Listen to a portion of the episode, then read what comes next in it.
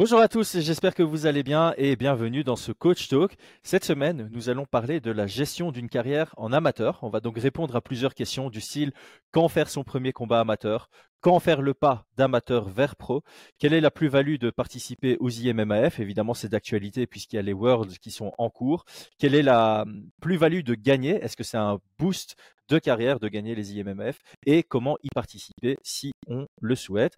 Pour discuter de tout ça, rien de mieux que Aldric Cassata. Aldric, comment vas-tu? Bonjour à tous. Bonjour à tous, pardon. Salut mon Chris, comment tu vas toi?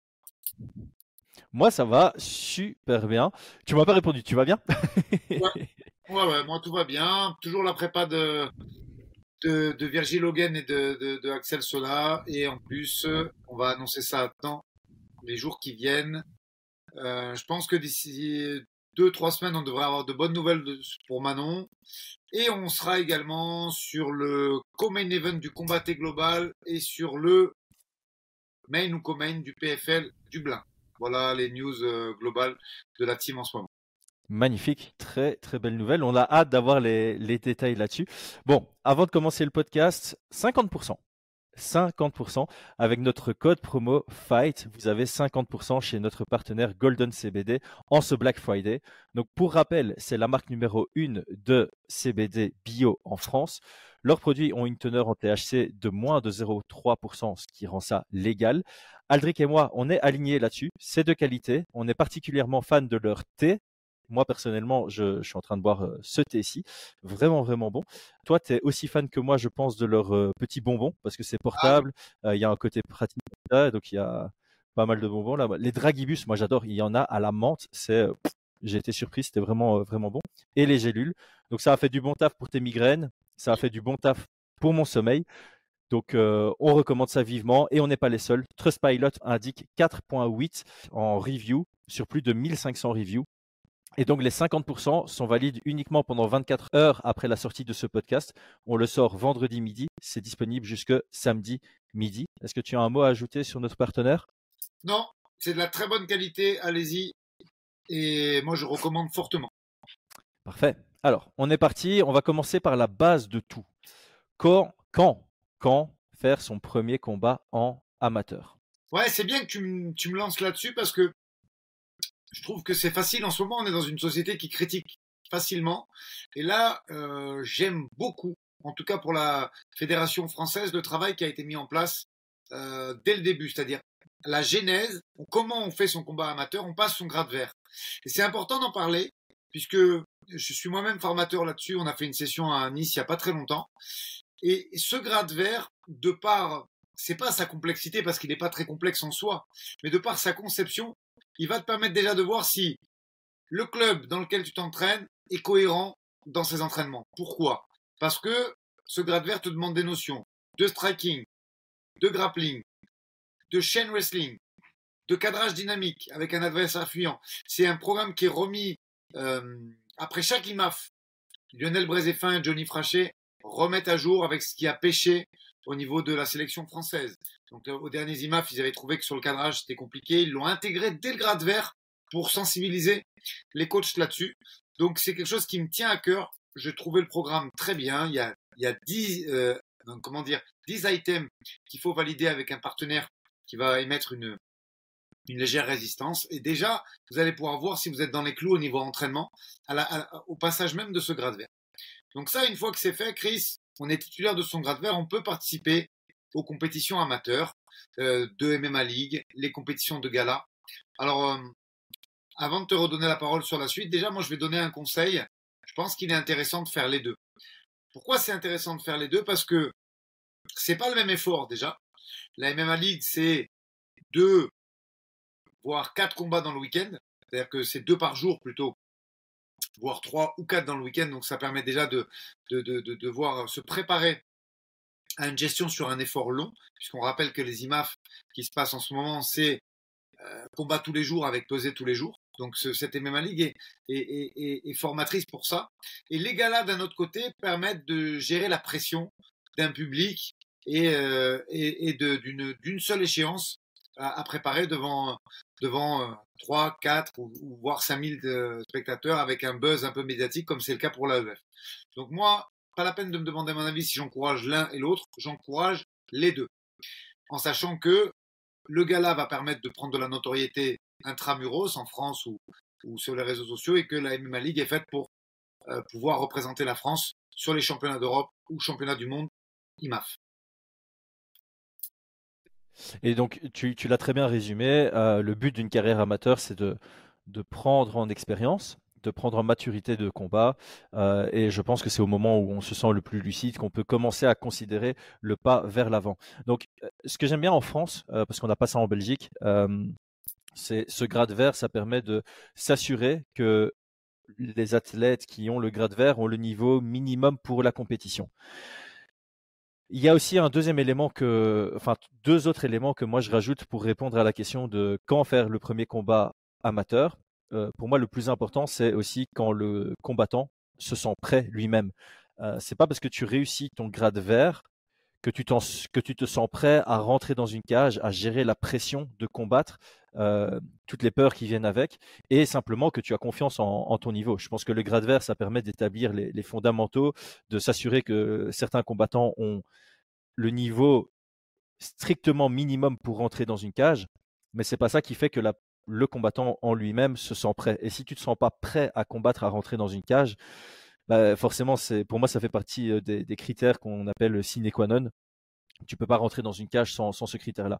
Et pour moi, le deuxième critère, c'est quand le coach, qui est bienveillant, estime que tu as le niveau pour débuter. Je pense que ça c'est très important. On a déjà fait un épisode sur le rôle du coach. On avait dit que la qualité principale du coach, c'était la bienveillance. Et notamment, un coach bienveillant ben, va pouvoir s'assurer que son athlète est prêt à faire sa première compétition amateur ou non. Et c'est aussi le rôle du coach, ou si, le combattant a déjà un manager, mais aussi du promoteur et aussi de la fédération, de s'assurer que chaque combat qui a lieu sur le territoire français ou belge est équitable sur papier. Ce qui permet aussi aux combattants amateurs de faire ses débuts euh, avec un minimum de confiance en euh, le fait que bah, sur papier c'est équitable, ce qui te rend plus à l'aise de rentrer dans la cage. Est-ce que est-ce que est-ce qu'on a fait le tour des critères du premier combat amateur là-dessus? Non, mais c'est bien. Moi, en complément, je vais rajouter qu'un truc, si tu permets, c'est euh, j'aime bien ça parce que ça permet déjà en France. Tu vois, moi, je regarde à peu près tout ce qui se fait. Là, en ce moment, il y a, pendant qu'on parle, hein, en, ce moment même, il y a les IMAF, et je me rattraperai tout à l'heure, c'est pas grave. Les compétitions de MMA League, je les regarde aussi. Et j'ai l'impression que euh, ce grade vert et ce qui va avec la formation de ce grade vert permet d'affiner un petit peu. Quand je dis d'affiner, tu vois, quand je regarde les compétitions amateurs de MMA League, je vois de moins en moins de clubs qui n'ont rien à faire là. Alors, je n'ai pas envie de me retrouver, j'ai pas envie de, d'être cassant ou d'être. Euh, c'est pas ça que je dis. C'est des clubs de d'autres sports, de Viet Vodao, tout ça, qui n'ont pas trop de notions. Tu sais, comme tu voyais un peu à l'époque du Kempo et de ces trucs-là, ces, ces, ces, mecs qui arrivaient, qui avaient, c'était dangereux pour eux, tu vois, parce que le prof n'était pas bienveillant, le style n'était pas adéquat avec ces, formes de compétition, il y avait souvent des gros chaos. Et du coup, euh, le fait que ce soit aujourd'hui euh, encadré proprement avec une richesse technique, quand je regarde les MMA League amateurs, eh bien, je me rends compte que c'est quand même très souvent les mêmes clubs que tu retrouves en demi, en finale, des clubs professionnels qui ont des structures, qui ont un savoir-faire. Et il y a des clubs que je ne connais pas, mais souvent c'est des combattants pros qui, ont monté leur propre team, tu vois. Mais euh, ça laisse beaucoup moins de place à la sauvagerie et euh, à ces professeurs qui viennent d'autres styles, qui sont pas très bienveillants et qui veulent juste euh, emmener les gars à une compétition pour briller ou pour se faire voir. Bah, je sais pas si tu te souviens, mais à un de nos premiers épisodes, on avait émis l'idée qu'on ferait bien un coach talk sur les anecdotes les plus drôles qu'on avait en tant que, coach, euh, principalement dans, les vestiaires avant les combats. Et, euh, c'est vrai qu'on voit de moins en moins d'absurdités à l'échauffement avant un combat, même si on en voit encore. Et je pense notamment que la structure que la France est en train de mettre en place euh, travaille là-dessus. Le fait que les coachs doivent être formés et doivent passer, j'ai pas de bêtises, hein, pour être coach maintenant en France être reconnu par la FMMAF, tu dois aussi passer un genre de certificat ou, ou de grade. Oui, il faut. donc, ça, je pense que c'est primordial. C'est ça, c'est primordial parce que ça assure aussi une certaine qualité, ça assure une pédagogie, une bienveillance auprès de chaque coach et par conséquent, ben, dans, dans, les ligues amateurs, on voit de moins en moins de, euh, de n'importe quoi. Et certainement, quand on voit du n'importe quoi, c'est pas eux qui vont aller euh, chercher les, résultats. Euh, donc ça, c'est bien. Ça nous établit notre base sur quand faire son premier combat amateur. Là, on est, on est assez clair là-dessus. On vient d'élaborer l'idée. Maintenant, tout le monde a une carrière amateur. On voit de plus en plus de carrières étendues en amateur. Hein. On va prendre le meilleur exemple, Mokaev, qui a fait 24 combats avant de passer professionnel. Euh, et généralement, quand, maintenant, quand je commente les Cage Warriors, je vois de plus en plus de combattants ben, qui ont 7, 10, 15 combats en amateur, alors qu'à l'époque, on était souvent sur du 2, 3, et puis ça passait professionnel. Quels seraient les conseils que toi, tu donnerais à un amateur par rapport à quand il doit passer pro? Alors, si tu veux, je pense pas qu'il faille mettre de nombre de combats maximum ni minimum parce que la maturité arrive euh, euh, à un certain moment qu'on ne maîtrise pas forcément. Cela étant, euh, sauf cas très exceptionnel, je pense qu'il faut se poser la question. Faire les IMAF, faire les IMAF aujourd'hui, ça veut dire être le numéro un français, c'est pas facile et peut-être que vous ne serez pas le numéro un français amateur, mais, que, vous, serez le numéro un français en pro euh, cinq ans plus tard. Donc il ne faut pas non plus se focaliser. Cela étant, je pense que euh, les objectifs internes qu'il faut se fixer, c'est avoir un tapologie. J'utilise tapologie parce que Sherdog ne référence même pas les combats amateurs ou pas dans la totalité. Et puis je préfère de très loin tapologie, voilà, je le confesse. Euh, avoir un tapologie quand même largement positif en amateur, parce que il y a, y a, quelques exemples qui vont me faire euh, mentir, mais dans la grande majorité, si tu performes pas en amateur, ce sera très compliqué de, de performer en professionnel. Et essayer de, de je pense, d'avoir de, touché du doigt euh, la MMA League et quelques galas, euh, de façon à avoir, pouvoir appréhender ces, ces efforts différents d'une seule échéance avec le public. Après, c'est au coach de décider. Euh, pour ceux qui ont payé le pay-per-view des IMAF de 10 euros, n'ayez pas peur. Ça, c'est le niveau Cage Warrior déjà. C'est-à-dire que ces amateurs-là sont l'élite des amateurs. On va voir après dans quelles conditions ils signent, dans quels orgas. Et vous allez vous rendre compte que par rapport au premier cachet qu'on touche en France, c'est les cachets qui touchent sont 4, 5, voire 7 fois supérieurs. Et, nous, quand on va regarder là, à partir de demain, les quarts, les demi et la finale des IMAF, vous allez vous dire, ah ouais, mais attends, j'ai pas du tout ce niveau-là. Oui, c'est vrai, vous n'avez pas ce niveau-là, mais c'est un niveau qui est supérieur au niveau professionnel, le niveau de ces mecs. Euh, et les vainqueurs des mondes aux IMAF, ils ont un niveau Cage Warrior, Ares, enfin, les orgas qui sont aux portes de l'UFC, n'ayons pas peur des mots. Donc, euh, après, il faut avoir confiance en son coach, en sa bienveillance, et le moment où il va dire, OK, ben, on y va, euh, c'est parti. À savoir aussi, pour terminer avec le chapitre fédéral, en France, il y a quand même des règles. Euh, il faut cinq combats minimum pour pouvoir prétendre à, demander euh, à passer professionnel. Et je pense que c'est bien d'avoir ce, genre de règles. Donc ici, il y a plusieurs éléments sur lesquels j'aimerais euh, rebondir. Là, je vais juste en, profiter, c'est un peu hors sujet, mais euh, comme tu le soulignes très bien, quand on regarde le niveau aux IMAF aujourd'hui, on se dit, bon, il y a pas mal d'amateurs qui ont un niveau pro avancé déjà. Euh, ici, s'il y a des promoteurs d'événements qui nous écoutent, s'il vous plaît, ne rémunérez pas les amateurs. c'est ça la différence entre amateur et pro. On peut défrayer un amateur, le rémunérer, non. Parce que si on commence à les rémunérer et à bien les rémunérer, pourquoi est-ce qu'ils passeraient pro? Et à partir du moment où ils vont rester amateurs à, détruire d'autres amateurs parce qu'ils ont un niveau supérieur, à dégoûter d'autres amateurs. Et euh, ça, par rapport au sport, c'est pas, c'est, pas ouf. Donc, je voulais faire un petit aparté là-dessus. Deuxième point que moi je souligne par rapport à ce que tu as dit, euh, c'est quelque chose qu'on n'arrête pas de souligner dans le, dans le coach talk, c'est que le MMA, c'est individuel. Il n'y a pas de règles de quand faire son premier combat amateur, il n'y a pas de règle de quand passer professionnel. Moi, j'avais noté que ça dépend de plusieurs éléments. Le premier élément, ça dépend des objectifs. Évidemment, tu vas pas faire le même choix sur quelqu'un qui a pour objectif d'aller à l'UFC dans sa carrière versus quelqu'un qui a commencé plus tard et qui a pour objectif de faire un combat professionnel dans sa, vie. Là, le, niveau auquel tu acceptes le passage vers professionnel peut passer du simple au double, euh, tout simplement. Il y a aussi le kilométrage. Euh, tu vois, quelqu'un qui, quelqu'un qui commence le MMA à 28 ans, qui a 10 combats amateurs à 31 ans euh, et qui a des objectifs en professionnel, ben, tu dois un tout petit peu le dépêcher à passer professionnel et faire un, meilleur management sur la sélection des combats euh, en début de carrière professionnelle. Comparativement, quelqu'un qui commence le MMA à 13 ans, qui s'entraîne de manière light, qui fait gaffe à son corps, etc., etc., qui a 21 ans et déjà à 14 euh, combats en amateur, bah, tu dois pas encore le presser de passer en professionnel parce que il, n'a que 21 ans et s'il gère bien son corps, bah, il n'y a aucune urgence. Donc je pense que l'objectif, c'est ta base. L'âge et le kilométrage sont les trois éléments les plus importants pour définir quand tu passes en pro. Je te, juste un petit complément sur l'âge parce que tu viens, le, fait que tu parles de ça me fait tilter sur une discussion avec un matchmaker de l'UFC. Comprenez bien, sauf cas exceptionnel, catégorie vide, comme un peu poids lourd, comme femme 61, comme femme 66 quand elle existait ou homme 93, vous proposez un prospect à l'UFC qui a 32 ou 33 ans, en général, il va dire non.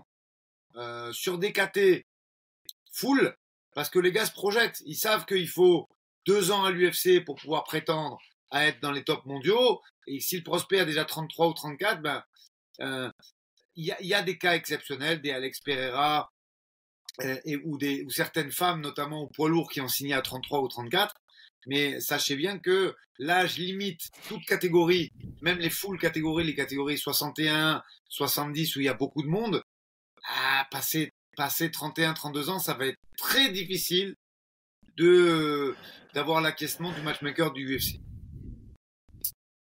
Ah bah, je, peux, je peux te le confirmer à 100% puisque j'étais en contact avec les organisateurs du The Ultimate Fighter. Euh, je voulais placer Brian là-bas et l'âge limite était 33 ans.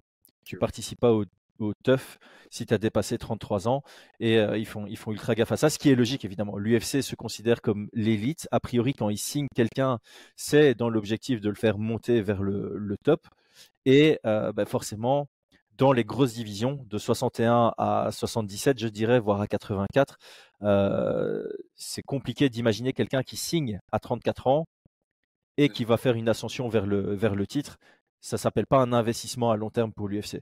Comme tu l'as dit, il y a des exceptions, évidemment, quand tu as Alex Pereira qui, bah, qui a une hype derrière lui, ou quand tu prends, euh, je sais pas moi, un, champion du Bellator euh, à, 34 ans, tu sais qu'il peut transiter directement faire un combat dans le top 15. Mais pour quelqu'un qui rentre par la, voie plus classique, on va dire, euh, à son dixième combat à l'UFC, bah, si le gars a 34 ans dans une catégorie où il y a beaucoup de monde, bah, il réduit ses chances de d'y accéder. Et donc, encore une fois, ça revient aux objectifs. Si ton objectif, c'est l'UFC, il faut que tu regardes ton âge, ton kilométrage et évidemment ton niveau. J'ai oublié de le dire, mais le, critère de base, c'est quand même, il faut que la personne ait le niveau euh, pro. Je vais prendre un autre exemple, euh, parce que ça, c'était un cas très intéressant que j'avais euh, dans mon équipe à l'époque.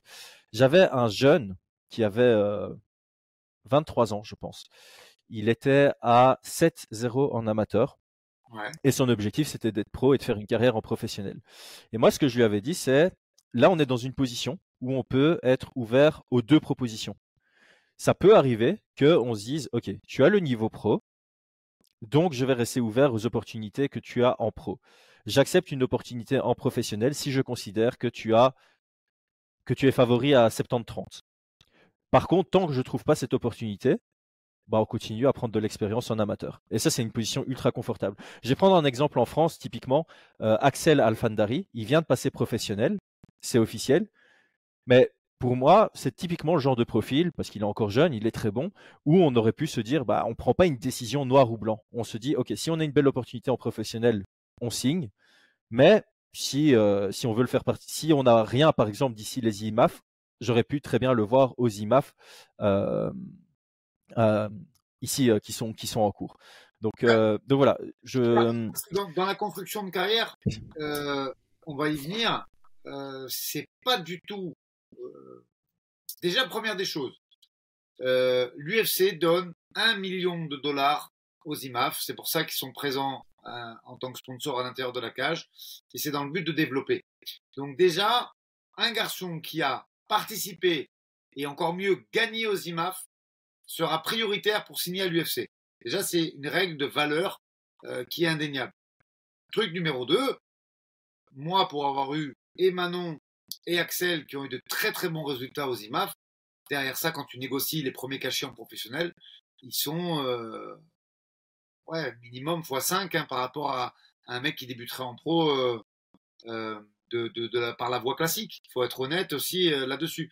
Donc les IMAF, si tu as le niveau pour le faire, et tu as raison, c'était le cas de, Axel Alfandari, ben je pense qu'il vaut mieux sacrifier un an si tu es jeune pour tenter l'expérience, pour te faire repérer par les, les matchmakers et les, promoteurs de, toutes les organisations européennes et voire mondiales, et pouvoir effectivement bénéficier par la suite de, cette wildcard un peu euh, qui, va te permettre et d'être déjà dans les radars de l'UFC et d'être mieux rémunéré par rapport à ton palmarès.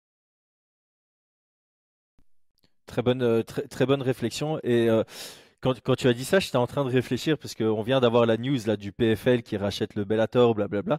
Et euh, j'ai eu quelques échanges avec certaines personnes où on se dit que euh, stratégiquement, c'est moins intéressant pour le PFL d'attendre que des gars partent de l'UFC pour venir les récupérer alors qu'ils sont en fin de carrière. Ce qui serait plus intéressant pour le PFL, c'est d'aller à la source, d'aller chercher les prospects avant qu'ils ne signent à l'UFC et de les sécuriser. Et quand tu dis que l'UFC donne un million euh, aux IMMAF pour être là, stratégiquement de la part de l'UFC, c'est très bien joué. Et moi, à la place du PFL, au lieu de proposer 15 millions pour que Ned Diaz combatte contre Jake Paul, euh, je prendrais 15 ans de collaboration avec les IMAF. Hein. Ce serait un bien meilleur investissement parce que. Je suis d'accord. enfin bon, ça c'est ça c'est un aparté. Et tu sais, euh, on commence à en voir hein, quand même. Euh, c'est pas forcément tous des champions euh, IMF, mais mais tu, il y a Amanda Ribas, euh, euh, je ne veux pas dire de bêtises, mais je crois qu'Omalé aussi a participé. Il commence à y avoir une reconnaissance de, de la team IMAF à l'UFC, et il y en a d'autres, il y en a d'autres qui arrivent, et, je te dis vraiment, je suis étonné moi de, de, de voir que les matchmakers ont certains noms en tête, alors que les gars ont trois, quatre combats pro, ils t'en parlent. Ah, comment il évolue, il évolue bien quand je parle avec eux, parce que euh, c'est une volonté et pour eux c'est euh, l'élite tout simplement des fighters parce que cette épreuve, on va y revenir, un combat par jour, tous les jours, cinq fois, être au poids, euh, c'est un peu le marathon du MMA et, et, là tu te rends compte de la force mentale, des ressources et du niveau technique qu'il faut pour pouvoir aller au bout de ce truc-là. Bah, clairement, et on, va venir maintenant en fait à la, plus-value des, des, IMMAF. Je voulais juste euh, rajouter quelque chose en disant que ta carrière amateur, elle a une valeur au début de ta carrière professionnelle en termes de CV, de marketing. Donc, euh, un mec qui va faire ses débuts professionnels, bah, pour que la promotion puisse le mettre en avant, le vendre et, un argument de, vente auprès des, des, potentiels fans qui viennent, qui viennent acheter leur place, bah, c'est différent de dire euh, bah, ce mec-là, il a 3-2 en amateur et il passe professionnel par rapport à bah, ce gars-là a été finaliste aux IMAF par exemple. C'est une valeur et comme tu l'as dit, ça te permet aussi de négocier une meilleure prime quand tu, tu y as fait un résultat. Alors il n'y a pas que les IMMAF, hein. tu peux être à 7-0 en amateur et avoir pris des, des, ceintures euh, AEF par exemple ou LSFC, ça te fait un bel argument aussi pour euh, négocier une meilleure prime parce que la promotion qui te prend en professionnel peut de nouveau jouer sur, il fait ses débuts pro mais Ce qu'il a fait en amateur. Par contre, ta carrière amateur, une fois que tu as 10-0 en professionnel, bah, c'est un peu comme tes études sur ton CV, tu vois. Tes, études sur ton CV, sur tes cinq premières années professionnelles, ça, son importance, les recruteurs vont demander, demander ton diplôme. Une fois que tu as passé 35 ans, on va plus te demander ce que tu as étudié entre 18 et 21 ans. On va regarder tes expériences professionnelles, forcément. Ok. Maintenant que ça c'est fait, euh, donc, vous l'aurez compris, passer en professionnel, c'est ultra individuel. Maintenant, quelle est la plus-value de participer aux IMMF On vient de le dire. On n'est pas en train de dire que c'est obligatoire. Il y a vraiment moyen de très bien lancer sa carrière professionnelle sans passer par les IMMF. Mais ici, étant donné que c'est d'actualité, on va quand même parler de la plus-value de participer aux IMMF au-delà de l'expérience que ça fournit, puisque on en a déjà parlé. Moi, j'avais noté se tester face au niveau international. Quand tu passes professionnel, bah, tu vas peut-être combattre un peu intramuros, mais tu vas très rapidement combattre contre des personnes d'autres pays. Et ça te permet non seulement de te tester face au niveau international, mais aussi d'avoir déjà un petit ressenti sur, OK, en Angleterre, je sens qu'on combat comme ça. Au Kazakhstan, je sens que c'est différent. Tu peux aussi euh, décortiquer l'approche générale des pays, et c'est une expérience qui est euh, ultra valuable, quoi, je pense. Qu'est-ce que, toi penses Tu te rends compte le, schéma de, de, de, construction technique qu'il faut pour. Euh, tu peux tomber un jour sur un striker. Euh, tu as des nations quand même qui sont plutôt reconnues pour ça. Euh, le lendemain, tu peux tomber sur un grinder. Le lendemain, tu peux tomber sur un mec de l'Est. qui, au moment où on se parle, en sachant qu'on n'est qu'à la moitié. On a été honnête avec nos auditeurs, il y aura un petit décalage entre ce qu'on enregistre et, le temps et le temps où nous sommes aujourd'hui. Euh, eh, c'est encore quand même les pays de l'Est qui dominent. Moi, je, je regarde attentivement. Le style s'y prête aussi un petit peu mieux puisque les rounds courts et le fait qu'il n'y ait pas de coups de genou au visage et de, et de coups de coude permettent de mieux grinder et d'avoir un, de, favoriser un petit peu les mecs qui collent et qui utilisent l'appréhension. Cela étant, ouais, ouais, ouais, clairement, euh, c'est une compétition hyper riche où tu te remets en question tous les jours. Tu peux pas te lâcher, tu dois être au poids, dois être là mentalement, tu dois faire avec les petits bobos, tu dois adapter ton jeu par rapport à tes blessures. Euh, T'imagines pour les recruteurs, le mec qui va au bout de ça, ça, le caractère, le, mindset, le, la résilience qu'il faut et les solutions techniques parce que tu as un coach qui, qui va regarder ce qui se passe. Moi, j'ai eu la chance de le faire pendant deux ans euh, d'affilée, euh, de 2018 ou 19 à 2021, si je dis pas de bêtises. Tu regardes un peu vite fait ce qui a été fait la veille et t'adaptes une stratégie, mais c'est surtout au fighter d'avoir une adaptabilité là. Le travail de coaching, il est dans l'instant, mais le fighter doit s'adapter. Euh, puis euh, l'effort n'est pas sur un pied d'égalité. Pour peu que ton adversaire ait eu des match-ups plus faciles que les tiens, il est moins, il, est moins, comment dire, euh, fatigué, endolori, marqué par la douleur et, les blessures. Donc c'est une épreuve hyper hyper intéressante qui demande de, pareil au niveau de la concentration. Tu as des fighters qui sont qui ont du mal à faire trois rounds. Tu vois des fois qu'il y a un niveau de concentration excellent sur les deux premiers rounds et qui lâche au troisième. Là, on te demande de faire trois rounds si tu finis pas tous les jours. Alors même si c'est des rounds de trois, ça veut dire qu'à la fin de la semaine, tu auras fait peut-être 15 rounds. Euh... Vas-y, vas-y. Ouais, et j'allais dire, tu aussi la gestion du sommeil, ça paraît bête, mais moi, tous les combattants pros avec lesquels j'ai bossé, après leur combat, euh, ils trouvent pas le sommeil. Hein. Euh, tu, peux faire ce que tu veux, mais avant 4 heures du matin, s'ils ont combattu à 22 heures, avant 4 heures du matin, ils ont toujours pas trouvé le sommeil et c'est très rare qu'ils le trouvent. Point barre. Je sais pas si c'est pareil chez tout le monde, mais euh, ici pour les amateurs, voilà, ils ont un combat, ils doivent encore dormir après. Comme tu dis, ils doivent gérer le cumul et au final, quand tu un gagnant des IMMF, ça signifie, selon la catégorie de poids, que il ou elle a gagné 3 grand minimum hein, dans les petites catégories où il n'y a pas trop de monde, 3 à 5 combats, si j'ai pas de bêtises, le maximum ah. c'est 5. Sur 5 ou 6 jours, sur 6 jours peut-être. C'est un, un, truc de malade à quel point, euh, comme tu dis, mentalement, physiquement, c'est compliqué. Et en plus de ça, de temps en temps, tu as des mecs qui ont gagné quasi que à la décision, euh, alors que leur deuxième combat était face à quelqu'un qui faisait son premier combat, qui était donc 100% frais. Le troisième combat, c'était contre quelqu'un qui avait fait que un combat et qui l'avait finalisé rapidement. Et euh, ouais, c'est une véritable épreuve. Cette, ceinture, cette médaille d'or IMAF aujourd'hui, elle a une sacrée valeur. Enfin, aujourd'hui, historiquement plutôt, elle a une sacrée valeur. Ah mais tu, tu, tu fais bien de le dire. Moi, j'ai la chance de l'avoir dans mon salon et je peux te dire que pour moi, quand tu es champion du monde IMAF ou numéro un mondial IMAF comme l'a été Axel, euh, c'est une valeur euh, ah ouais, largement aussi intéressante qu'une qu'une ceinture d'une orga qui serait sur l'UFC Fight Pass quoi. Franchement, euh, pour moi, une médaille d'or IMAF, ça a autant valeur qu'une ceinture UE Warrior ou, ou, euh, ou Ares ou, ou Cage parce que la difficulté, le mérite qu'il faut, et, et j'irais même quand même jusqu'à dire qu'il faut un petit brin de réussite quand même également, euh, parce que c'est pas facile. J'ai vu moi, pourtant Mohamed Mokaev ne l'a fait qu'en junior. Il faut savoir qu'il a jamais fait un combat senior euh, IMAF, et malgré tout, il a eu des, moi je l'ai vu dans des situations très compliquées pendant ses combats, notamment contre le japonais dont on m'excusera, j'espère, d'avoir oublié le nom, euh, mais avec qui se, il se tirait la bourre euh, euh, en amateur pendant, il s'est tiré la bourre pendant une bonne année avec ce japonais, et il y a eu des situations où il n'était pas bien, et parce que le tirage, parce que la fatigue, parce que le poids, il cotait beaucoup, euh, Mokaev aussi déjà à l'époque pour, pour être au poids amateur. Et, J'étais en train de, de chercher le, le, nom du japonais, donc euh, vas-y, continue, continue, ton idée. Si tu me vois regarder ailleurs, c'est normal. Je deux fois. Euh, euh, mais il faut aussi un brin de réussite dans ton tirage et dans tes blessures aussi, parce que c'est pareil, c'est 9 minutes de combat par jour, plein contact, même s'il y a des protèges tibia et, et, et, et, et, des gants un petit peu plus épais que, que les gants professionnels. Cela étant, ouais, ouais, c'est, quand même, une très grosse épreuve avec laquelle il faut un petit peu de réussite. Hmm, je, je, suis pas tombé sur le nom du, japonais, mais Ouais, je, te rejoins, il faut un peu de réussite. En même temps, dans une carrière professionnelle aussi, de temps en temps, il en, faut un peu.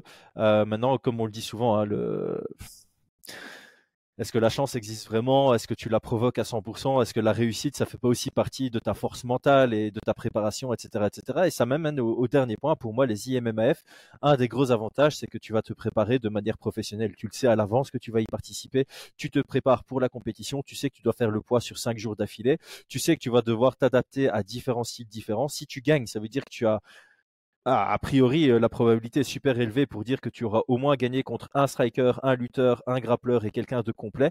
donc c'est une expérience qui est euh, complètement oufissime. Et en plus de ça, tu as, vraiment une... Parce que moi, je me suis posé cette question, tu as une gestion de, du stress parce que tu te dis c'est un investissement de soi. Tu pars d'office une semaine, euh, tu dois prendre congé ou tu dois... Peu importe ta, ta situation, si tu travailles, si tu es aux études, etc. etc. C'est un vrai sacrifice que tu fais et il y a une probabilité que tu perdes au premier round par 5 secondes, en 5 secondes. Et donc tu dois être capable de savoir gérer cette possibilité, en faire, voilà, la, mettre de côté et, faire ton combat pour le pour le gagner. Je pense que c'est un stress quand même qui est intéressant en termes d'expérience mentale. Bien sûr, et puis même aujourd'hui le niveau de projection médiatique. Et, quand je dis ça, ne vous attendez pas à, prendre 5000 followers. Hein c'est pas ce genre de projection médiatique là. C'est s'il faut, tu vas faire les IMAF et tu vas prendre peut-être 200 ou 300 followers même en les gagnant. Par contre, la projection médiatique, elle est des gens du métier. C'est-à-dire que euh, moi, pour y avoir été, y avoir été, pardon, excusez-moi, deux ans d'affilée, tu vas voir les gens de l'EFC en Afrique du Sud, les gens de l'UA Warrior, euh, euh, les, les, mecs bien sûr de l'UFC qui jettent un œil très très avisé euh, sur ces compétitions. Euh, tu as les tu as les matchmakers des plus grandes organisations qui se regardent. donc bien évidemment ça fait pas monter les followers, mais tout le monde le sait et il y a une pression lourde qui pèse sur cette compétition. Pas de place pour les tricheurs, contrôle antidopage. Donc ça te donne pareil une euh, c'est les conditions d'un très gros événement c'est l'exposition d'un très gros événement. Je suis un peu euh, bête quand même, j'ai oublié l'orga qui a le plus misé sur ses combattants amateurs, c'est le Brave, qui en a signé un très grand paquet. Mohamed Mokaev, Axel Sola et bien d'autres, hein, et bien d'autres. Euh, quasiment tous les médaillés Brave avaient une porte euh, au Brave, ce qui est toujours le cas, mais d'autres organisations ont senti la bonne affaire et, ça commence à être euh, euh, le cas d'autres organisations aussi. Mais, mais les premiers à l'avoir fait, c'est bien évidemment euh, le Brave. Bah, je te, vais pas te cacher que quand j'ai dû faire le, le matchmaking du LSFC, les premiers noms que je suis allé regarder sont ceux qui avaient participé et fait des résultats aux, IMMAF, que ce soit Europe ou, mondiaux. Et si je devais relancer une, promotion professionnelle, euh, évidemment, au début, quand tu lances une promotion, bah, si tu fais pas des énormes levées de fonds, t'as pas beaucoup, beaucoup de, de, sous, de finances, bah, tu vas prendre beaucoup de combats pro avec des gars qui ont moins de trois combats professionnels. Euh, là où tu vas chercher les meilleurs arguments, c'est justement aux IMMAF. Alors, moi, je voulais quand même complémenter aussi avec, avec un petit élément. parce que ça, ça se développe de plus en plus. J'aime beaucoup ce que fait la fédération de MMA française, où ils font des événements un peu expérience seulement. Donc ils font des événements, il n'y a pas de public, il n'y a pas de walkout, c'est de l'amateurisme pur. Tu viens, tu combats plusieurs fois, tu prends ton expérience, tu t'en vas. Euh, c'est pas ultra médiatisé, mais c'est juste pour que les combattants euh, voilà, prennent leur expérience dans une cage. Et puis il y a des promotions comme le LSFC, AEF, PEF maintenant en France. Euh, j'imagine que j'en oublie qui font des walkouts, euh, qui font un marketing professionnel, qui, euh, qui ont un, public euh, avec plusieurs centaines de personnes et qui donnent aux amateurs l'expérience d'un combat professionnel. Et je trouve ça super bien aussi parce que ça permet à un combattant amateur de pouvoir encore combattre en amateur et de pouvoir avoir du rouge sur son palmarès parce que c'est aussi c'est important de le savoir. C'est vrai qu'être invaincu en amateur, c'est un argument, mais au final, vaut mieux avoir des défaites en amateur que des défaites en professionnel. Donc c'est là aussi où tu peux euh, prendre un peu plus de risques euh, dans tes dans des combats, euh, prendre voilà, prendre en lucidité, prendre en maturité. Et j'aime bien, moi, ces promotions. J'aime bien les promotions qui, qui euh, je sais qu'elles sont de temps en temps critiquées, mais moi, j'aime bien. Je trouve ça nécessaire. Je trouve que c'est une bonne expérience pour un amateur de passer professionnel en ayant déjà eu l'expérience d'un combat professionnel. Ah, j'ai été prévenu huit semaines à l'avance. Je connaissais mon adversaire. Oui, tout à fait, Chris. Moi, je suis persuadé, je le disais en début de podcast, que ces deux euh, genres de compétitions sont complémentaires et c'est celles-ci qui vont forger la carrière et la future carrière d'un combattant professionnel. Je m'explique. La MMA League est nécessaire pour représenter l'élite française au championnat d'Europe et du monde d'IMAF. Et surtout, comme tu l'as très bien dit, c'est le meilleur moyen de faire de l'expérience. Je vais reparler de, façon contextuelle. Hein. La semaine dernière, il y avait la MMA League. Théo Muris, il fait plus trois victoires, plus trois combats, et euh, euh, Orges Bajrami, pareil.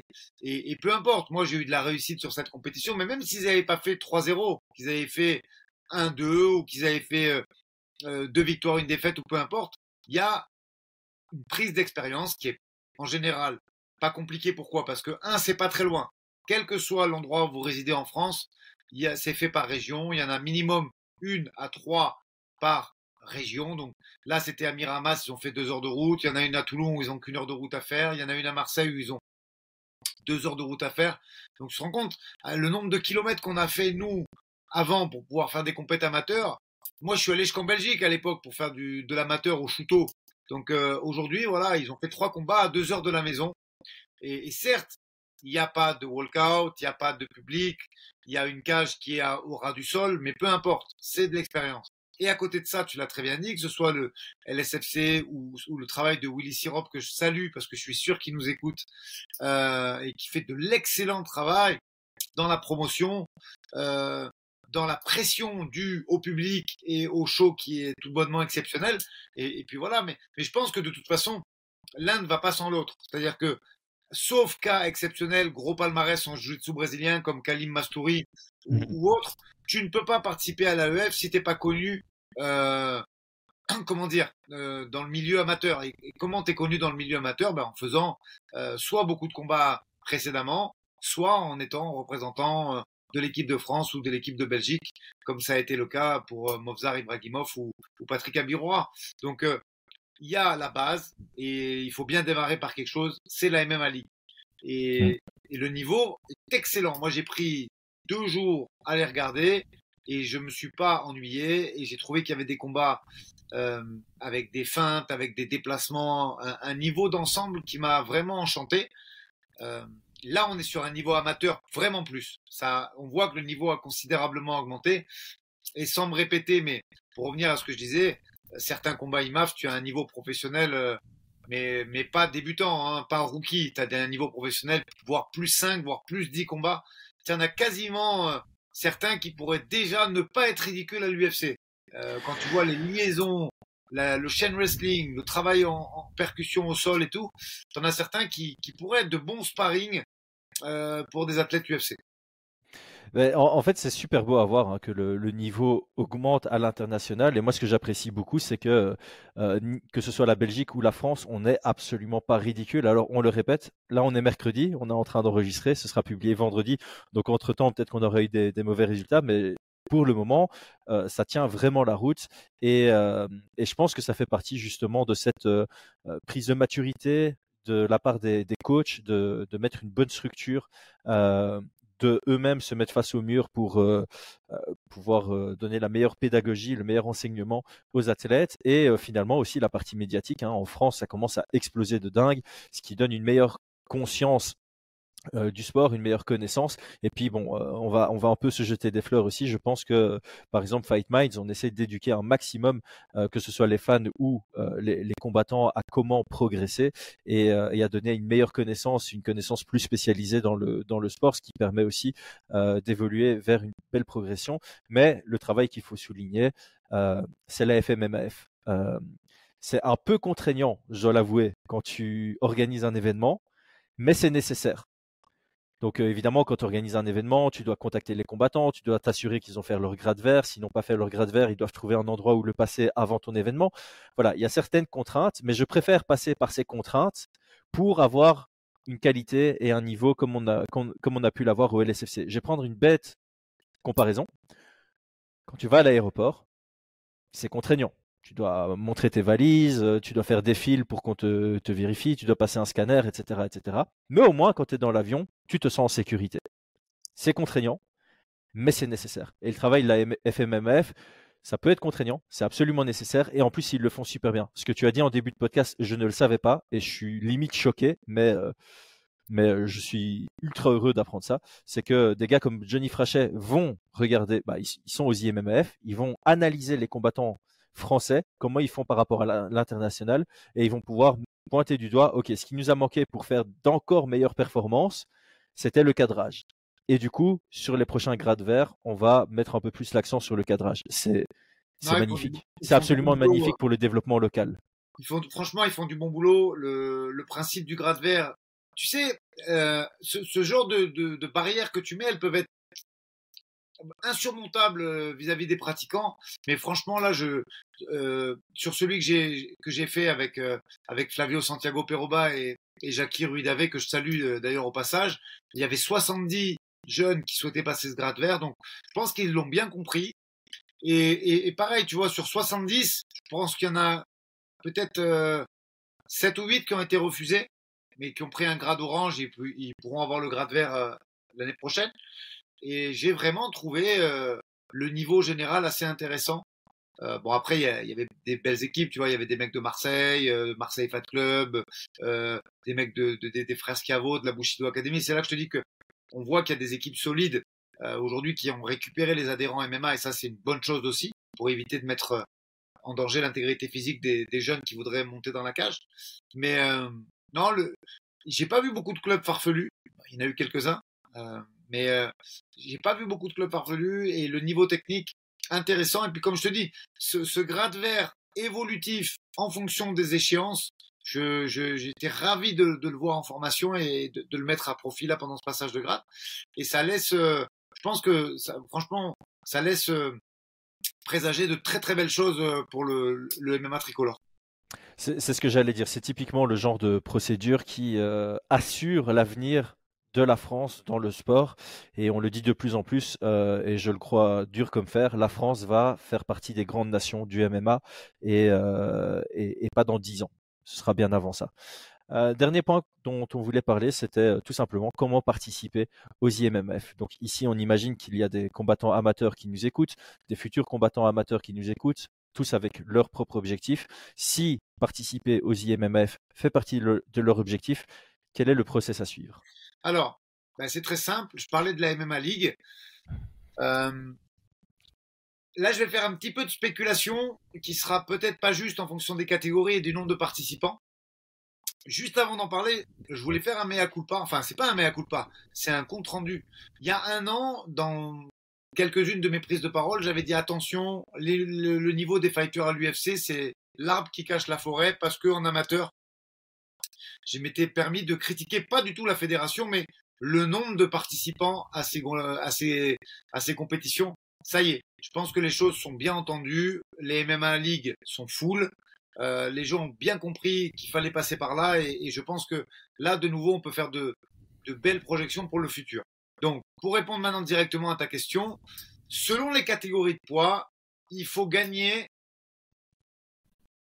une, on va dire une et demie, c'est-à-dire euh, en gagner une et bien participer à la seconde, et même à Ligue, pour avoir les points nécessaires à participer au championnat de France. Championnat de France qui sont à Paris, enfin en région parisienne tout du moins, euh, généralement en, fin d'année, qui vont euh, déterminer. Alors là, il n'y a pas de politique pareil, parce que souvent on a entendu que ce soit dans les fédés de karaté, de judo, oui mais j'ai gagné les France, mais j'ai pas été sélectionné. Là, il n'y a aucune polémique, aucun passe-droit et aucun sauf-conduit possible.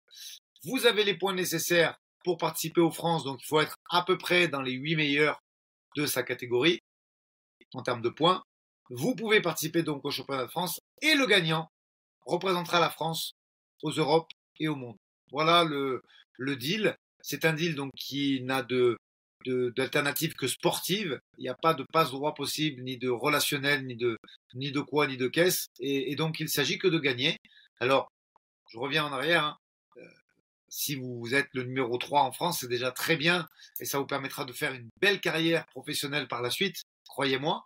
Mais euh, pour les athlètes qui veulent le faire, je pense que c'est vraiment un passage incontournable et qu'il vaut mieux le tenter. Euh, je reprends ce que tu disais au niveau de l'âge. Aujourd'hui, j'ai eu la chance de démarrer par le MMA directement à l'âge de 14 ans, j'ai 20 ans. Donnez-vous les moyens, donnez-vous 3-4 ans. C'est vrai qu'on ne gagne pas d'argent, on est juste défrayé en faisant les galas, euh, les beaux galas d'ailleurs, qui défraient pas tous. Euh, mais il faut se donner les moyens. Et, ces années, entre guillemets, ne sont pas perdues. Elles vous permettront de gagner plus en professionnel et d'être déjà dans les bons radars euh, pour la suite de votre carrière. Parce que c'est pareil, hein. aujourd'hui, des mecs, moi, quand je propose euh, des fighters, bah, tu te rends compte que si on vise à l'international, ben, même un 7-0, un 8-0, ben, il y en a d'autres. Il y en a d'autres. Il y a des mecs du Brésil, il y a des mecs des pays de l'Est, des Ouzbeks, des Tadjiks, euh, des, des, Européens, des Italiens, des Suédois qui bougent beaucoup aussi au niveau du MMA. Les places sont chères. Même pour entrer à l'UFC, aujourd'hui, les places sont chères. Je vous rappelle que 90%, 9 entrées sur 10 au UFC, c'est du short notice. Donc, le moyen de se démarquer de ça, c'est d'avoir une belle carrière IMAF. Et du coup, l'UFC, compte tenu de l'investissement et de la promotion du truc, vous serez prioritaire sur euh, trois, 4 fighters qu'on va leur proposer. Ils vont prendre l'IMAF. C'est une certitude. C'est pas une spéculation de ma part, c'est une certitude. Ah bah ça je savais même pas, mais par contre ça ne ça ne me surprend pas vraiment parce que euh, je pense que l'IMAF fait souvent des posts sur euh, ah un tel de nos gagnants combat là, un tel de nos combattants euh, combat là, et, tu sens tu sens très vite quand tu regardes ces combattants qu'ils ont ils ont un, sacré niveau quoi. C'est voilà comme on le dit depuis le début de podcast, gagner aux IMMF ça c'est un indicateur de performance et en général bah, ils continuent à bien suivre le, la suite de leur carrière. Bon, bah, je pense qu'on a fait euh, un gros tour euh, de la question. Hein. Je pense que sur Internet, vous allez galérer à trouver autant de contenu sur euh, la gestion d'une carrière amateur. Les gens préfèrent se concentrer sur l'UFC, ce qui fait évidemment beaucoup de sens. Mais aujourd'hui, nous, on voulait donner de la, visibilité à la carrière amateur qui doit être de plus en plus prise au sérieux. Comme on le disait, hein, tu commences le MMA en 2010 la carrière amateur, elle est quasi inexistante. Et plus on avance dans le temps, plus on se rend compte que ta carrière amateur, ça fait vraiment partie de ta préparation pour le niveau professionnel. Et le point que je voulais dire par rapport à ton, à, tes dernières phrases, c'était aussi euh, ne brûlez pas les étapes. Peu importe votre objectif, brûler les étapes, c'est, je pense, la pire chose à faire. Donc, euh, prendre le temps, c'est important. D'autant plus que ici, on a vraiment l'indicateur. Le niveau amateur est tellement haut que si tu brûles des étapes, à moins que tu aies un manager qui te prenne que tes chèvres en, professionnel, mais alors quel est l'intérêt? Voilà, tu, risques de te brûler les ailes, clairement. Et je le disais aussi euh, à d'autres personnes, c'est même si tu as un bon manager qui te trouve que des combats favorables en début de carrière professionnelle, alors que tu n'avais pas le niveau professionnel quand tu as fait le pas, bah, à un moment, tu vas avoir 6-0. Et quand tu es à 6-0, tu vas, tu vas plus rencontrer des 0-18. Ça, le, MMA est de plus en plus régulé. Les, les fédérations sont de plus en plus proches de ça et sont de plus en plus euh, à refuser des combats illogiques sur papier. Euh, Tapology est en train d'annuler des combats. Euh, on l'a on, vu avec Mokaev. Hein. il, a, il a deux combats qui n'ont aucune valeur parce qu'il a pris des journeymen.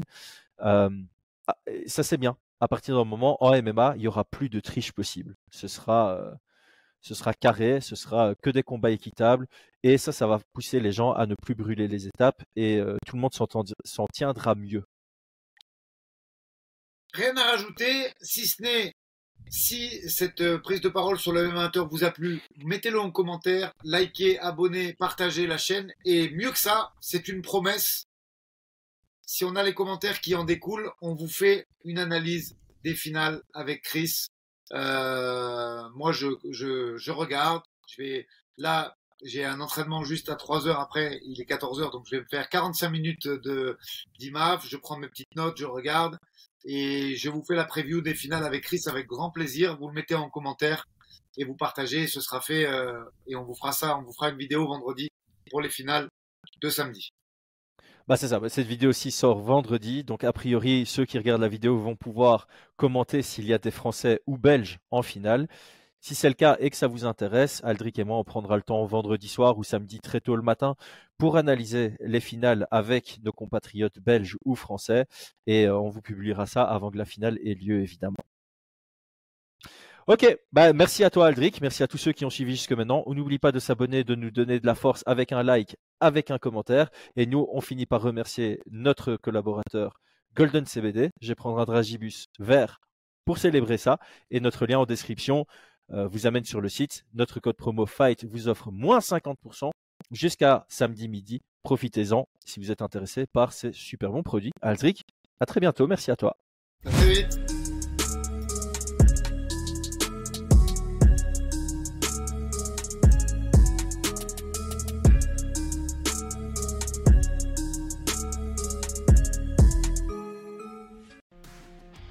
Et c'est tout pour aujourd'hui. L'équipe Fight Minds te remercie d'avoir investi de ton temps pour écouter le fruit de notre travail et de notre passion commune pour le MMA. Nous t'invitons à t'abonner à notre podcast et à nous mettre un petit 5 étoiles si notre travail te plaît, ça nous donnera toujours de la force. Et si tu veux donner un petit coup de pouce à notre projet, parle de nous autour de toi, ça contribuera à notre développement. Nous sommes également sur Twitter et YouTube, viens nous y retrouver pour échanger. A très vite pour plus de contenu sur l'art de la bagarre.